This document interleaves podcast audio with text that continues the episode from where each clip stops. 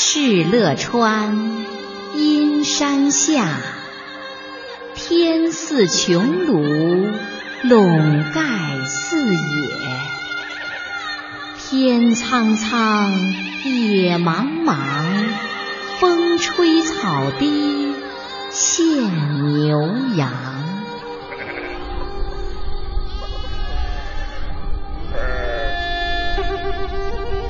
初春。内蒙古锡林郭勒盟西乌珠穆沁起，冬天的积雪还未肯散尽，堆在泛黄的草地上，又化成一弯弯浅滩。此时正是牧民接羊羔的繁忙时节，一只刚刚出生的羊羔落在远山角落，被母羊舔干之后，在低低的草里悠悠地站起来。羊可有意思了。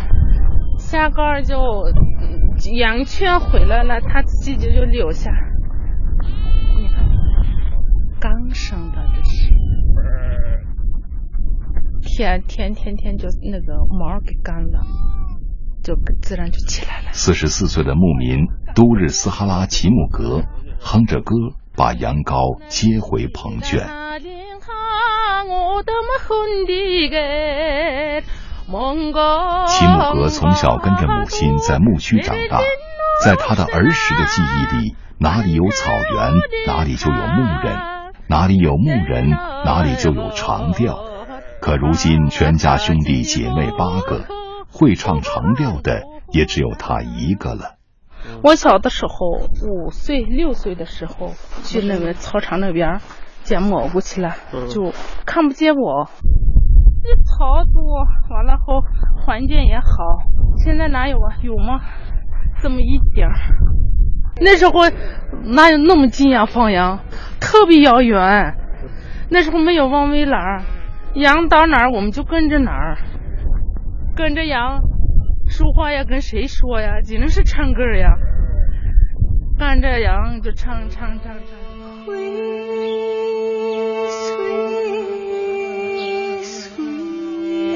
和齐木格不同，蒙古族歌唱家德德玛十三岁就离开了阿拉善盟额济纳旗。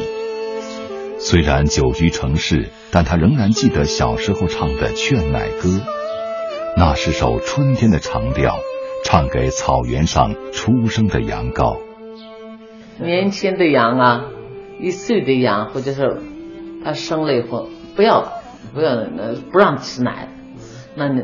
我们小时候那就是孩子的这种，抓住他那个呃脖子这么搂着，完了以后底下把他那个孩子放进去，让他跪着那是吃奶，完了上面得唱啊。春天的长调还有人传唱，春天的草原却变了模样。六十八岁的德德玛正准备拍一部有关生态保护的音乐剧。他非常痛心，家乡竟成了沙尘暴的发源地。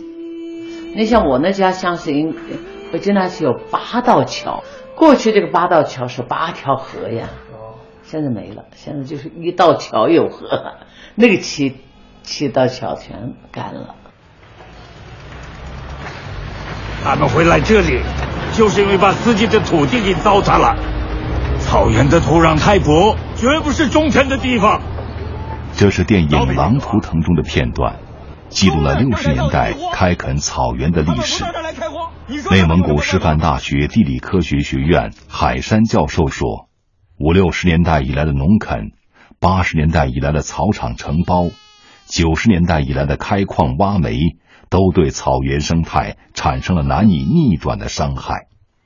而近年降雨量的减少，更是雪上加霜。”以至于牧民祭敖包的传统仪式也发生了变化。祭敖包，多数人现在都变成了求雨了，真的求雨。你下一下雨吧，我们现在旱的不行了。这和过去是不一样的。过去不是，过去是感恩，因为过去年年下雨不用求，那就是感恩。高歇完了，哇，这高长好，草也长出来，已经，嗯，所以感恩。内蒙古草原监督管理局陈永泉局长则认为，人畜矛盾、过度放牧。也是草原退化的主要原因。因为草原上过去人很少，现在人多了，所以说人多吃多了以后，羊牛羊就多呀，牛羊一多，践踏草原就也重了嘛。草原在变，牧民的生活也在变。虽然还会时常唱起长调，但齐木格早已经不是传统意义上的牧民。如今他住在可以烧暖气的砖房里，草场被长长的铁丝网圈成了一个一个围栏。家里的蒙古包早已变成了储物的仓库。每年夏天，她和丈夫都会去旅游景点演唱，赚的钱差不多抵得上一年放牧的收入。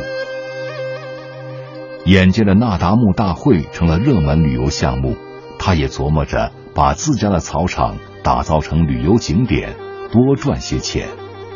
以前是一个树木，起码的一个公社看哪这么。会，是哪有这个每天有哪这么会？以前哪有啊？长调依然在牧区里流传，旅游景区的舞台上、饭店里、各种那达慕大会上，处处都能飘出长调声。但齐木格总觉得现在的长调已经没有了从前的味道。唱长调，长调是唱不完的一个调，知道吧？有的歌，很久以前的歌儿，就一宿一天一宿唱不完，是不是？现在以前唱的长调，现在的年轻人真的唱不了。内蒙古大学艺术学院教授杨玉成和齐木格有着同样的感觉。直到有一天，躺在草原上，杨玉成突然明白了为什么。他听不懂长调，草这么高，我就躺在那个草丛当中。结果在那个旅游点上，突然飘起来哈扎布的优美的长调。当时放的是这个《扎达内扎走马》，我听着听着，我我就感觉到就是掉下眼泪来。我才真正的感受到，原来长调是跟这个蒙古的草原、蒙古的蓝天、流淌的几个小河的那种咕咕的声音。还有那边远处的那个牛羊的叫声，还有蓝天上飞翔的这种百灵鸟的歌唱，那天我才真正真正的领略了，哎，什么是长调？长调本身就是个草原的一部分，所以我也就懂了为什么这个城里边我就听不懂这个长调。父亲曾经形容草原的清香。齐木格的独生子在呼和浩特读书，因为从小在外上学，放牧的本事已经不会了，对长调也不感兴趣。齐木格希望他毕业能在城市找个工作，自己就在草场放牧养老。但他也希望，不管怎样，儿子的心里可以一直有那么一首歌，歌里有父亲的草原。